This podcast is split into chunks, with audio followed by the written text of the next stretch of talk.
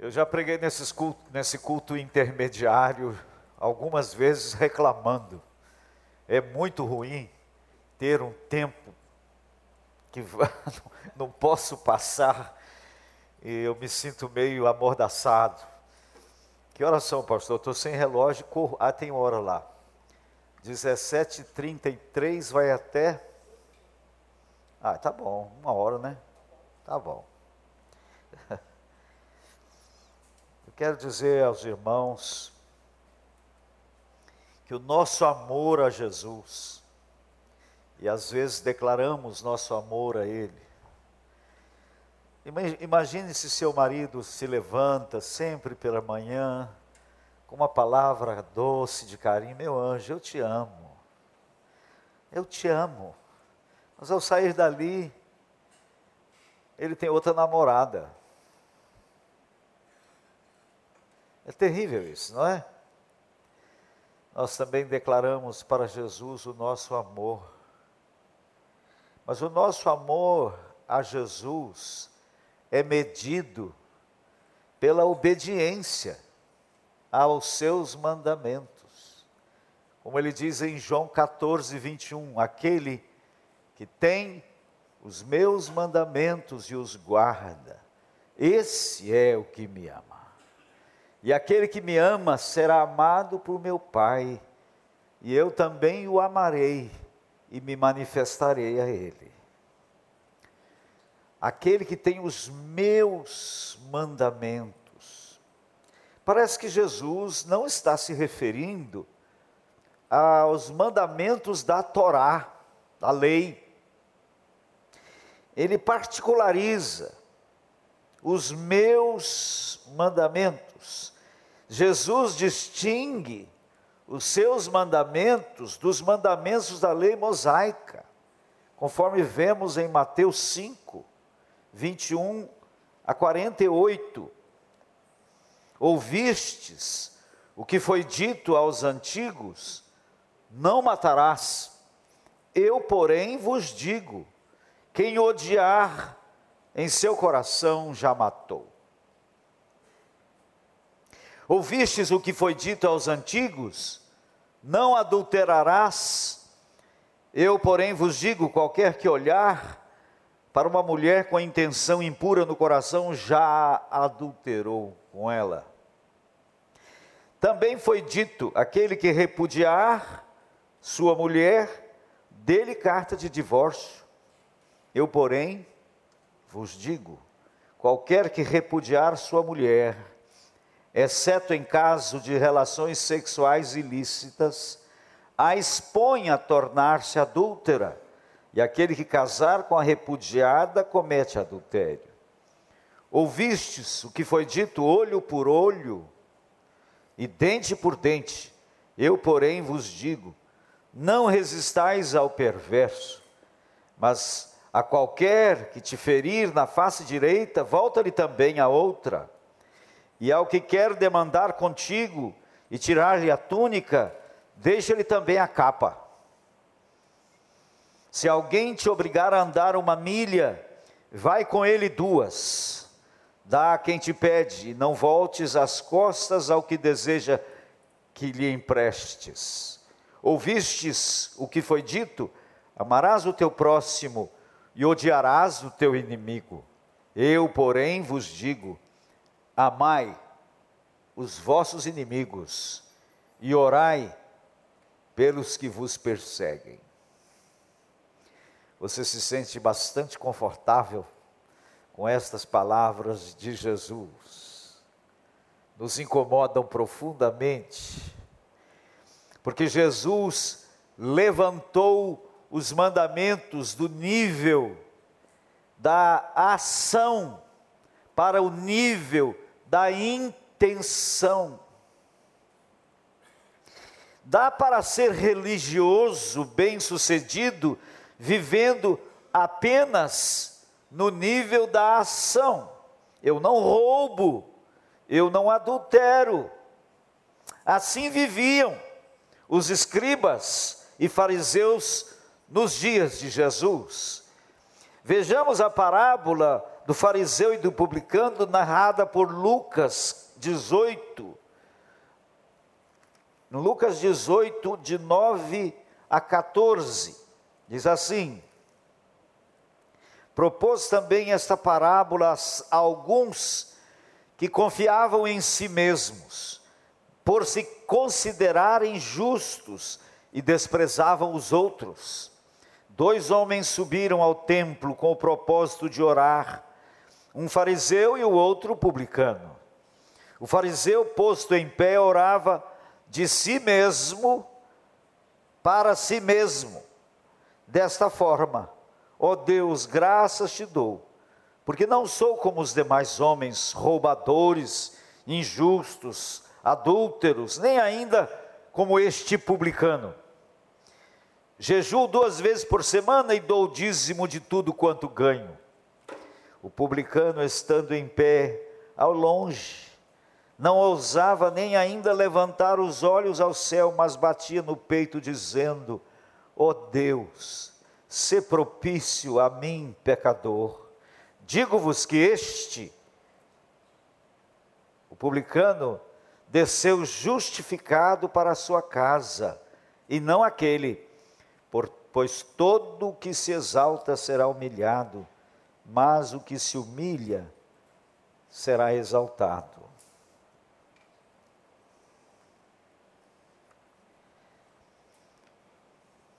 Por isso Jesus afirmou: Se a vossa justiça não exceder em muito a dos escribas e fariseus, jamais vereis o reino de Deus.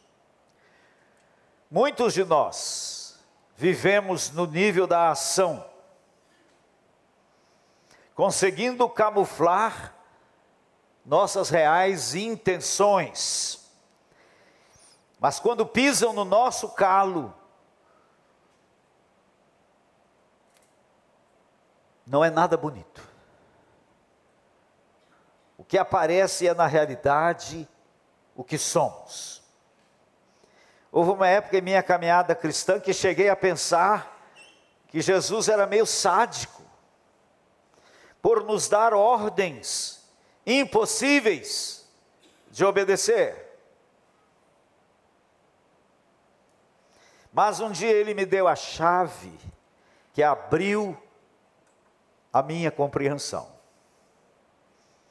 E é esta chave que eu quero passar a vocês neste final de tarde.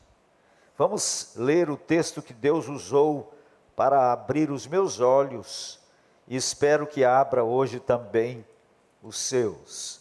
Marcos 6, 30 a 44.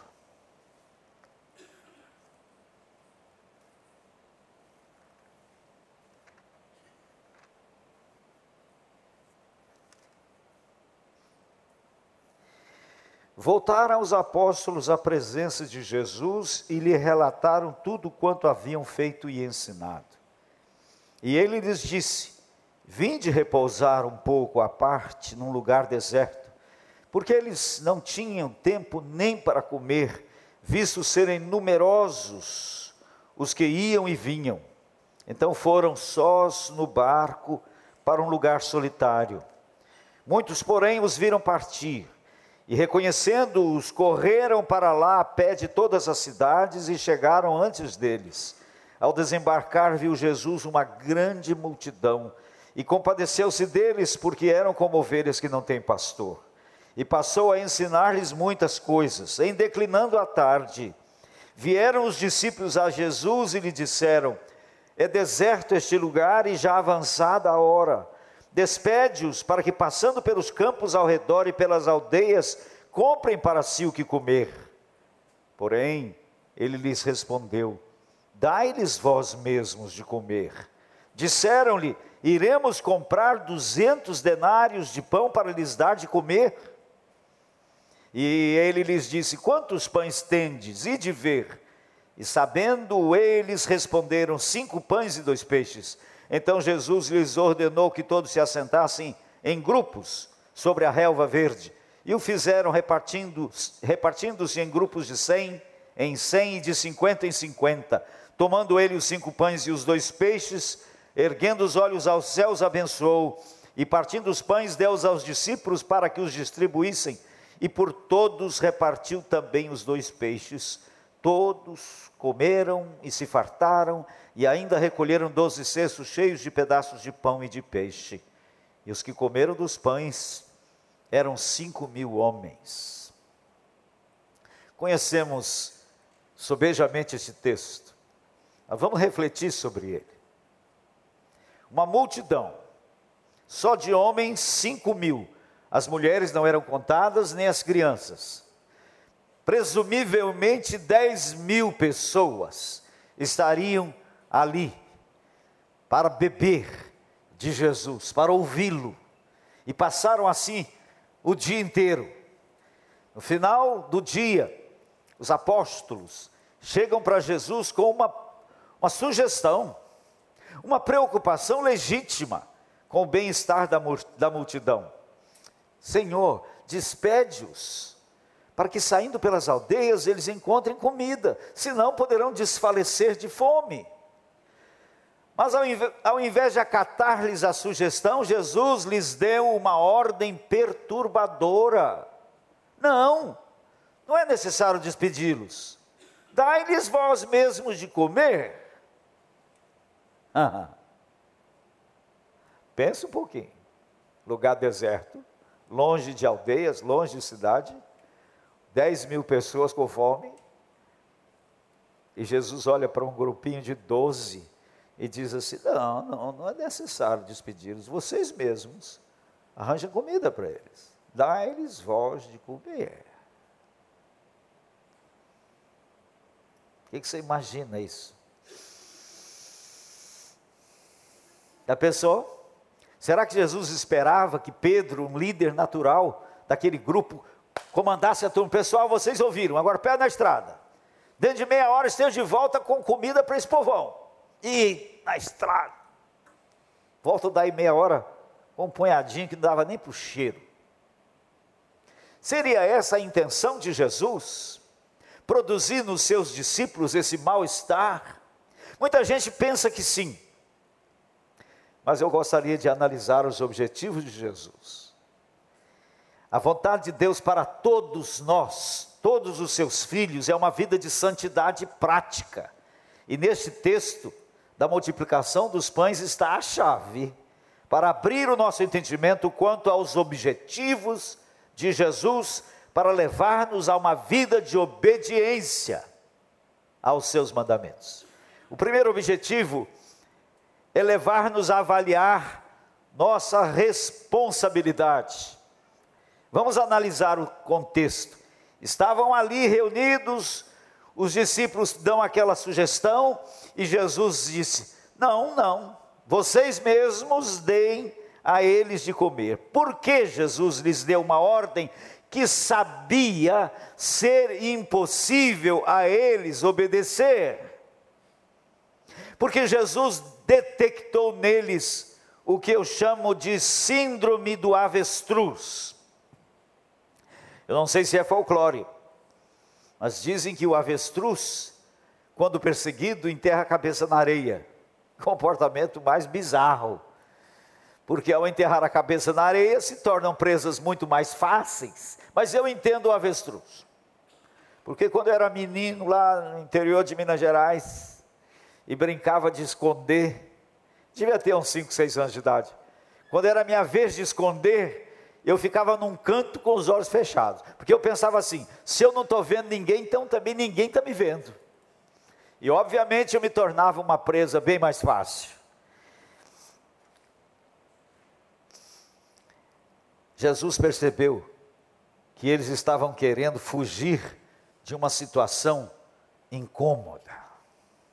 Os macro problemas nos incomodam, não vemos saída Brasil está atolado e há um desânimo crescente no nosso coração, porque não vemos saída.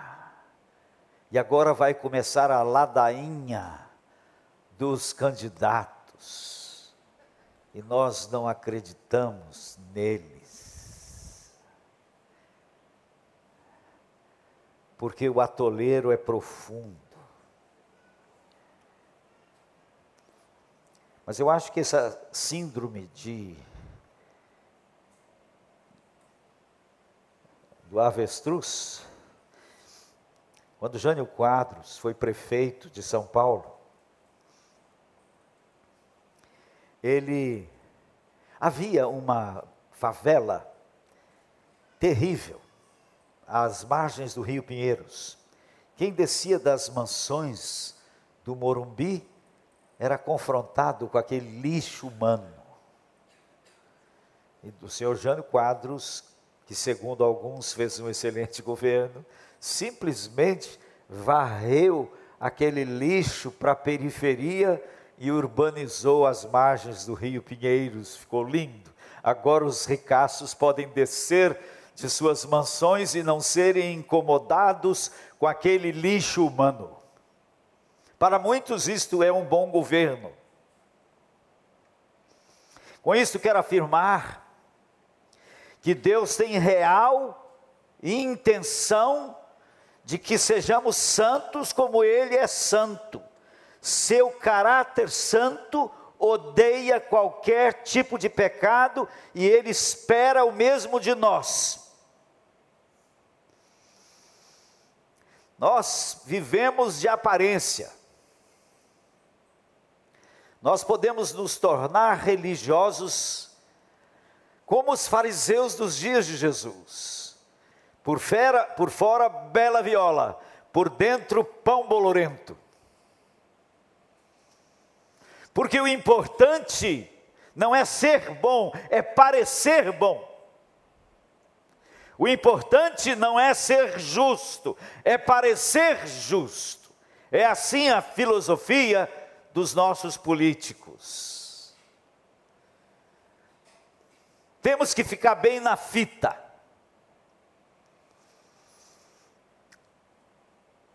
Jesus espera de nós a realidade. Ele se agrada é da verdade no íntimo.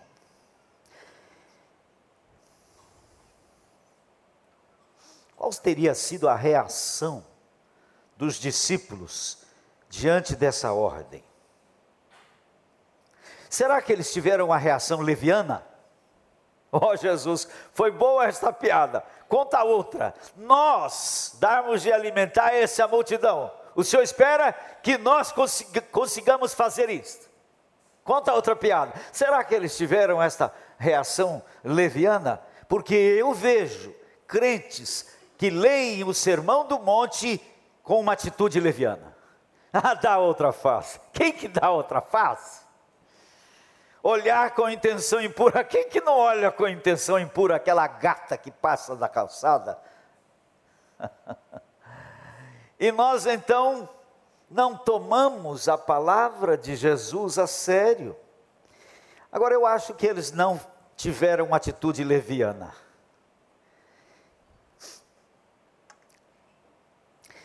Nem se comprássemos duzentos denários de pão,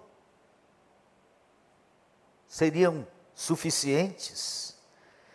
Um denário era o salário de um dia de trabalho. Portanto, duzentos denários corresponderia a mais de seis meses de trabalho de um trabalhador braçal. Pensando no salário mínimo, isso seria lá por volta de R$ 6.500. Qual foi, qual teria sido a reação deles? Eu acho que eles ficaram perplexos. Um olhou para o outro. Você entendeu? Você entendeu o que, que ele falou? Nós darmos de comer a essa multidão. Quando Jesus os viu assim, perplexos, fez, fez-lhes uma pergunta: Quantos pães tendes entre vós? E de ver. Oh, e eles pararam e pensaram: puxa vida, nós nem pensamos nisso. Pode ser que muita gente trouxe lanche. E a gente reúne tudo e faz um piquenicão e resolve o problema.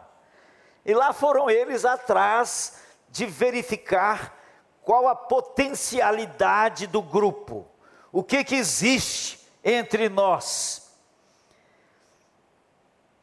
Jesus está hoje aqui também, dizendo e perguntando: quantos pães tendes?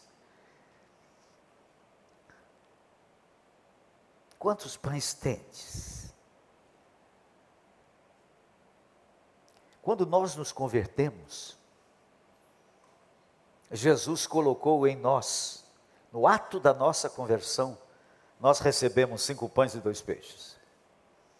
Deus plantou em nós o querer amá-lo, o querer agradá-lo, o querer obedecê-lo.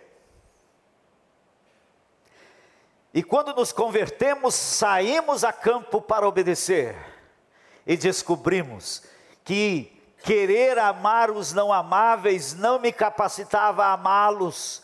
Querer perdoar os que me ofendem tampouco me, me capacita. Assemelha-se a dez, a cinco pães para dez mil.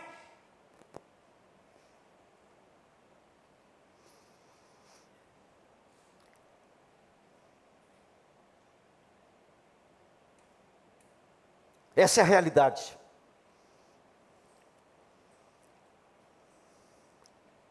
Aos que aqui estão e que já detectaram em si essa reação de perplexidade. Se você, a semelhança daqueles discípulos, quando lê o sermão do monte, fica perplexo com a demanda de Jesus, Jesus está aqui também lhe perguntando: quantos pães tens?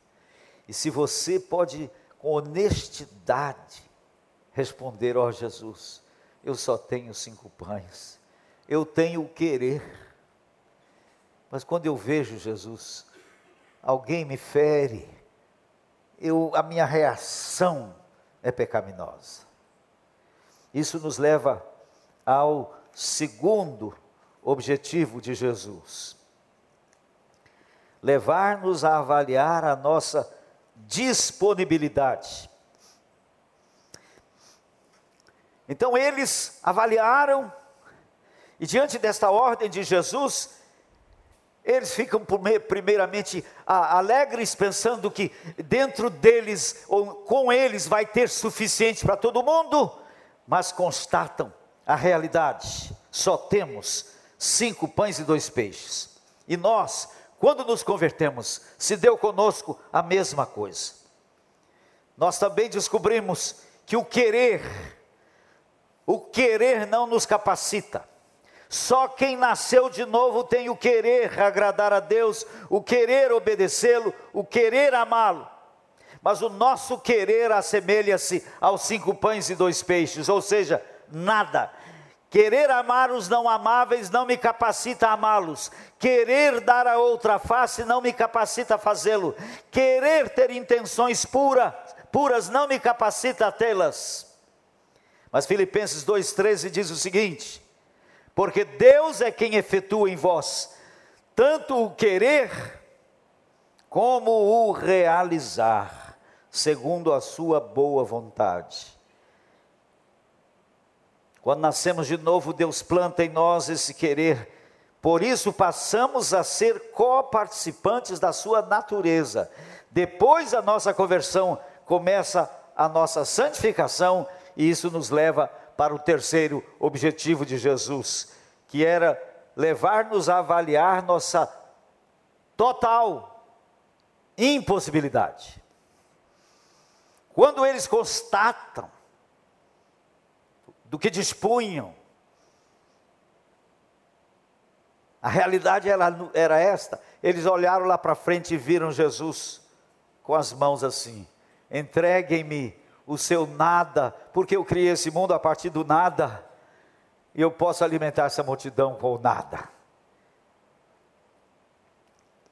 Todo o trabalho do Espírito Santo em nós é levar-nos a este ponto Deus está à procura de mulheres e homens fracos, à semelhança do rei Josafá, uma experiência magnífica lá do Velho Testamento. segundo Crônicas, capítulo 20, Josafá recebe a notícia de que uma grande multidão vem contra ele. E, e a palavra diz assim: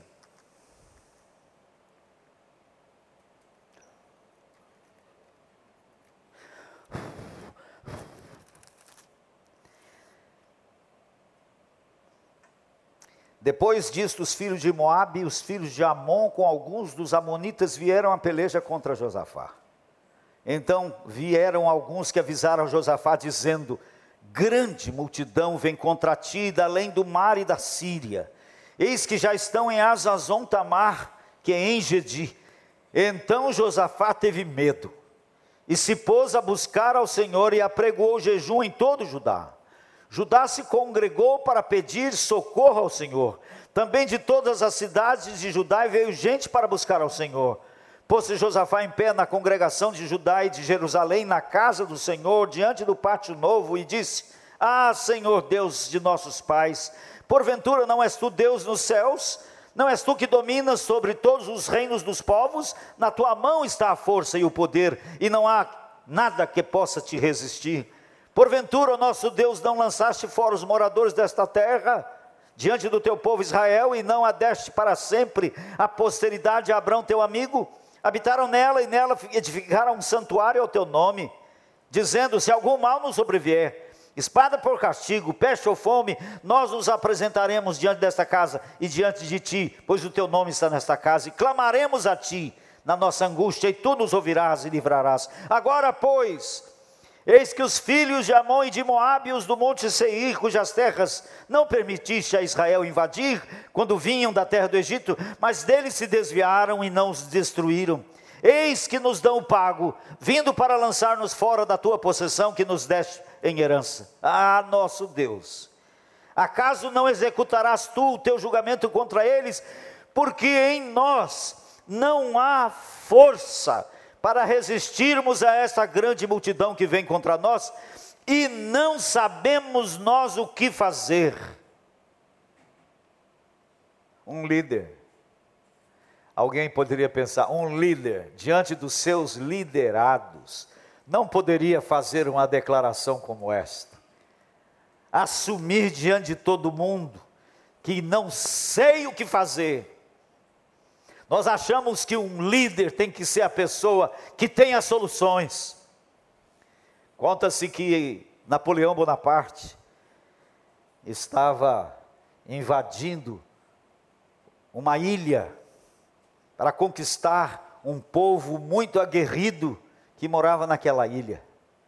E os soldados começaram a invadir a ilha, mas de repente perceberam fogo atrás deles olharam para trás e viram seu general Napoleão ateando fogo nas próprias embarcações. O que que Napoleão estava comunicando ao seu, ao seu exército? É vencer ou vencer. Não tem retorno. E nós achamos, aí está um gênio militar. E nós admiramos estas pessoas, mas para Deus, inúteis Deus está à procura de homens como Josafá, que quando percebe a grandeza do problema, eles se curvam. Josafá conclamou um jejum diante, um jejum de todo o povo e veio o povo para orar. E ele não foi orando lá no lugar secreto, num púlpito na frente de todo mundo ele começou a orar. Ah, Senhor Deus, em nós não há força e não sabemos o que fazer. Esse é o tipo de gente que Deus está procurando. Esse é o tipo de igreja que Deus está procurando. Uma igreja quebrada.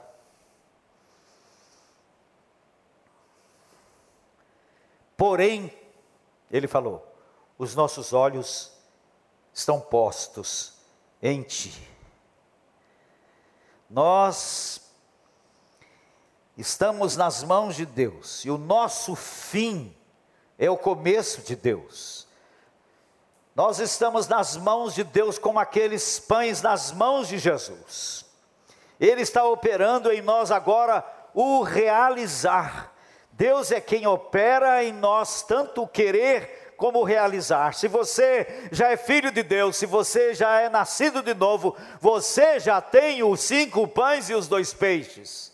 Mas agora, diante da sua constatação de que cinco pães não dá para nada, Jesus quer pegar sua vida agora e começar o processo de quebrar. Irmão, Deus quer nos quebrar. Para multiplicar, temos que ser quebrados. E é isso que está acontecendo na vida de todos nós. Deus está nos quebrando.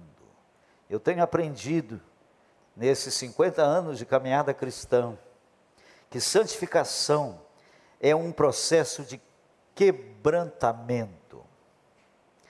Tudo que nos humilha vem de Deus para nos quebrar. E a parte mais dura do nosso corpo é esta aqui, a cerviz. Temos grande dificuldade de dobrar.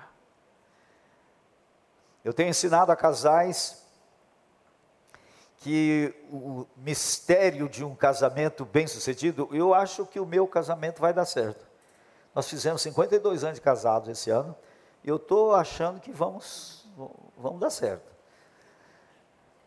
Mas se há uma coisa que aconteceu no nosso casamento e que eu aconselho a todos vocês, é uma fala das Escrituras que diz assim: Não se ponha o sol sobre a vossa ira Quer dizer que no casamento vai ter ira, vai ter dia que vai querer jogar da, da janela para baixo. Mas muitos casais, um dorme, o outro dorme, vira de costas um para o outro, levanta no outro dia emburrado, passa o dia emburrado, volta de tarde, continua emburrado. O segredo de um bom casamento é não deixar o sol se pôr sobre a ira. Quantas vezes fomos Fomos dormir às quatro horas da manhã acertando os ponteiros. E era muito humilhante ter que dobrar a cabeça e dizer: meu bem, eu fui um idiota, eu errei, perdoa-me. Todo o nosso ser está sendo destruído, é nosso orgulho, ali é a sede do nosso problema. E ali estamos sendo partidos. Eu acho que o casamento é uma das melhores ferramentas que Deus tem para nos quebrar. Mas alguns são de cerviz dura, nunca se curvam, nunca admitem.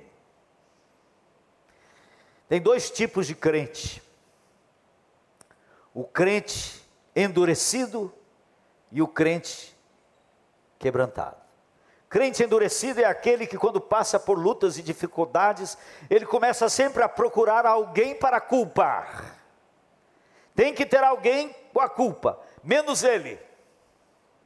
Mas o crente quebrantado é aquele que já descobriu que o seu problema não está fora dele. Eu sou o meu problema. Eu preciso aprender a lidar comigo, porque Deus está lidando comigo. Quando eu olho no espelho, eu não vejo o rosto da minha esposa, eu vejo o meu, sujo. Eu olho no espelho e vejo o meu rosto sujo, eu vejo os meus pecados, e eu posso me curvar à pia da graça e lavar e sair de rosto limpo. Então, meus queridos, estamos nesse caminho do quebrantamento. E é nesse caminho que você vai ser burilado, que você vai ser tratado. E um bom casamento não é um casamento que não tem falhas, que não tem erros, que não existe pecado. Um bom casamento é aquele que aprende a manter os pecados em dia. Porque quando a gente peca contra o cônjuge ou o outro peca contra nós, foi colocado ali um, um tijolo. Um problema está ali. Aí nós vamos dormir e deixa aquilo lá. Pensando que o tempo irá curar. Tempo não cura nada, só infecta mais. Aí ficam emburrados aquele dia, no outro dia, mas aí começa a fazer gracinha um com o outro para ver se passa aquele clima ruim, aí dá uma risadinha, e aí começam a namorar. E aí, ai que bom, passou, não passou, o tijolo ficou lá. Acontece depois uma outra trombada, tá, vem o tijolo por cima daquele. Hã? Depois outro por cima, outro por cima, outro por cima. Aí, depois de algum tempo, existe uma parede entre os dois. Você quer saber qual é o segredo? É nunca deixar um tijolo ficar. Só vamos dormir quando tirar esse tijolo da frente e você pode olhar nos olhos do outro. E não há mais guerra. Houve quebrantamento, houve arrependimento. E eu digo para os casais: naquela hora, pode ser quatro da manhã, é hora de transar. Ali é hora de transar. Por quê? Porque a relação sexual existe para que nós experimentemos que somos um, que não há nada entre nós mas ter relações sexuais com alguma coisa no meio é tragédia. Então, queridos, os discípulos quebrados obedeceram à ordem de Jesus. Assentem, distribuam. Todos comeram e se fartaram e recolheram doze cestos cheios. O que significa isso? Por que, que Jesus multiplicou a mais? Ele sabia a quantidade certa. Hã? Eu acho que ele multiplicou a mais por duas razões. Primeira, por causa dos parapsicólogos idiotas que dizem que Jesus era um grande dominador das massas e que ele conseguiu fazê-los sentir-se saciados, sem que tivesse havido pão nenhum. Agora, como é que eles explicam que no outro dia que já tinha passado aquela, aquele transe hipnótico, que embora, embora saibamos que ninguém consegue hipnotizar uma multidão, mas no outro dia ainda tinha, ainda tinha gente comendo pão de ontem. Eu acho que ele multiplicou para comunicar esta abundância. E não está escrito na Bíblia, não, mas eu acho que aquele menino que trouxe os cinco pães e com os quais Jesus multiplicou e atendeu aquela multidão, eu acho que aquele menino levou um cesto cheio para casa. Porque quem reparte e não fica com a melhor parte, ou é bobo ou não tem arte. Eu acho que aquele menino levou um cesto cheio para casa. Então, nós igualmente quebrantados, quando deparamos com a nossa impossibilidade. O alvo de Jesus então era levá-los a perceber que ser santo, que ser limpo de coração, é impossível. Perdoar, só existe uma pessoa que consegue perdoar, é Jesus de Nazaré. Então, nós precisamos ter duas maneiras de agir. Vir a Jesus confessando o nosso pecado de falta de amor, falta de perdão ao próximo, falta de pureza, reconhecendo que sem Ele nada podemos fazer. Senhor, eu não dou conta. Humilhando-nos através da oração, diz assim: Humilhai-vos, portanto, sob a poderosa mão de Deus, para que em tempo oportuno vos exalte, lançando sobre ele toda a vossa ansiedade, porque ele tem cuidado de vós. Quando eu me deparo com uma situação impossível, impossível, eu olho para Jesus e ele está dizendo: me entrega. Eu pergunto, Deus quer. Outra pergunta primeiro. Será que nós podemos resistir à vontade de Deus? O que, que vocês acham? Estou ouvindo várias pessoas falando isso. Podemos. E resistimos todo dia. O que, que é o pecado? Senão uma resistência à vontade de Deus. Toda vez que eu peco, a vontade de Deus não está sendo feita. Eu já preguei aqui e vou repetir rapidamente. Tem duas palavras gregas no Novo Testamento para vontade. Um é, uma é a palavra. É, fugiu. Você acredita que está acontecendo isso?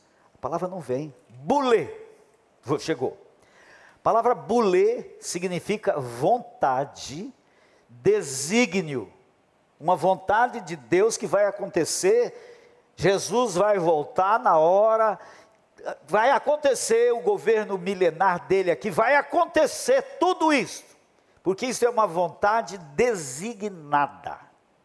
Mas tem outra palavra para vontade, e talvez 80% das vezes que aparece a palavra vontade no Novo Testamento é esta segunda palavra, telema. Telema é desejo, vontade, desejo. É isso que Jesus mandou a gente orar. Venha o teu reino e seja feito o teu desejo. Os desejos de Deus não se cumprem automaticamente. Os desejos de Deus nos chamam a uma parceria para nós trazermos os desejos de Deus à realidade. E primeiro João diz assim: esta é a confiança que temos para com Ele, que se, se pedirmos alguma coisa segundo o seu telema, não é bulê. Bulê você não tem que pedir. Se pedirmos a Ele alguma coisa do seu desejo, sabemos que Ele nos ouve. E se sabemos que Ele nos ouve, podemos estar certos de obter os pedidos que lhe temos feito. Então você se depara com uma situação que você sabe que é a vontade de Deus e você não dá conta. Você não consegue perdoar aquela pessoa. As pessoas instam com você para que você perdoe, mas você foi tão machucado que você diz assim: é impossível. Aí eu pergunto para você: o que fazer? Se aquilo é um desejo de Deus que você perdoe, vocês têm dúvida que é desejo de Deus? Vai? É desejo? Perdoar o outro é desejo? Então você vai começar a pedir a Deus: Jesus, eu estou aqui mas diante dessa demanda, eu só tenho cinco pães. Eu só tenho o querer. Eu quero, mas eu não consigo. Então, Jesus, eu te entrego o meu nada, quebra-me. E ama, e perdoa, e perdoa através de mim, porque eu não vou conseguir. nós precisamos aprender a orar. E quando nós passamos para Ele, Ele nos quebra, e multiplica, e sobra ainda doze cestos cheios. Hã? Nós teríamos que aprender a orar. Você, nós deveremos começar a ler a Bíblia de uma forma diferente. Vamos procurar na Bíblia tudo que seja desejo de Deus para nós. Não boleto, telema. Romanos 12, 1 e 2. Rogo-vos, pois, irmãos, pelas misericórdias de Deus, que apresenteis os vossos corpos em sacrifício vivo, santo e agradável a Deus, que é o vosso culto racional, e não vos conformeis com este século, mas transformai-vos pela renovação da, boa, da, da mente, para que experimenteis qual seja o bom telema, agradável telema. Ali é telema, não é bulê. Comece a fazer uma lista de tudo que você reconhece ser desejo de Deus. E você esbarra nesta situação de impotência. Eu só tenho cinco pães e dois peixes. Então você chega para Jesus e diz: Em mim não tem, eu tenho o querer. Mas agora eu quero passar para o Senhor e, e te pedir: seja feita, faça aquilo que o Senhor quer fazer através de minha vida porque eu não dou conta.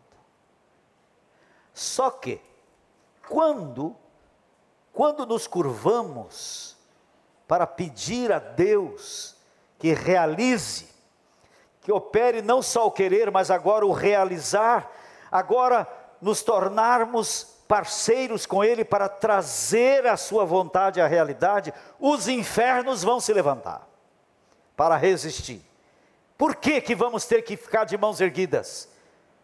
Porque Moisés orava, mas parava, e Amaleque prevalecia. E eles só venceram os amalequitas quando ele ficou de mãos erguidas, sustentado por Arão e Ur.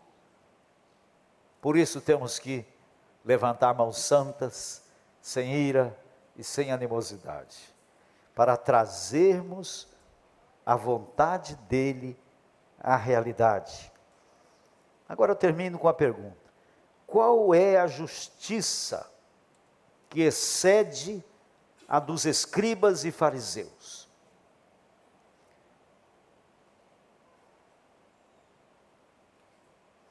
Porque não vereis o reino de Deus, se a vossa justiça não excederem muito a dos escribas e fariseus, jamais vereis o reino de Deus. Qual é a justiça que excede a dos escribas e fariseus? a justiça daquele publicano.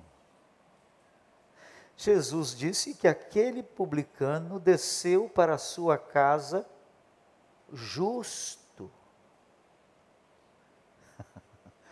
Quando é que ele se tornou justo? Quando ele se debruçou, olha aqui, o publicano, estando em pé, não ousava nem ainda levantar os olhos, mas batia no peito, dizendo: Ó oh Deus, ser propício a mim, pecador. Digo-vos que este desceu justificado para a sua casa, e não o fariseu, porque todo o que se exalta será humilhado, mas o que se humilha será exaltado. Humilhai-vos. Toda situação que deixa você mal na fita, não saia na sua defesa. Todas as vezes que você vai ficar mal, aceite a humilhação. Humilhar-se significa aceitar a humilhação. Não se defenda. Você está sendo quebrado. E é Deus que está promovendo isso para multiplicar. É simples assim. Nós temos o querer. E Deus quer operar em nós agora o realizar. E vai operar de tal maneira que ainda vão sobrar doze cestos cheios. Senhor, que esta palavra do Senhor nos acorde para percebermos que o Senhor se agrada é da verdade no íntimo. Nós queremos ser pessoas reais, não queremos fingir espiritualidade, não queremos parecer espirituais, queremos ser pessoas reais, quebrados aos pés da cruz, para que o Senhor multiplique.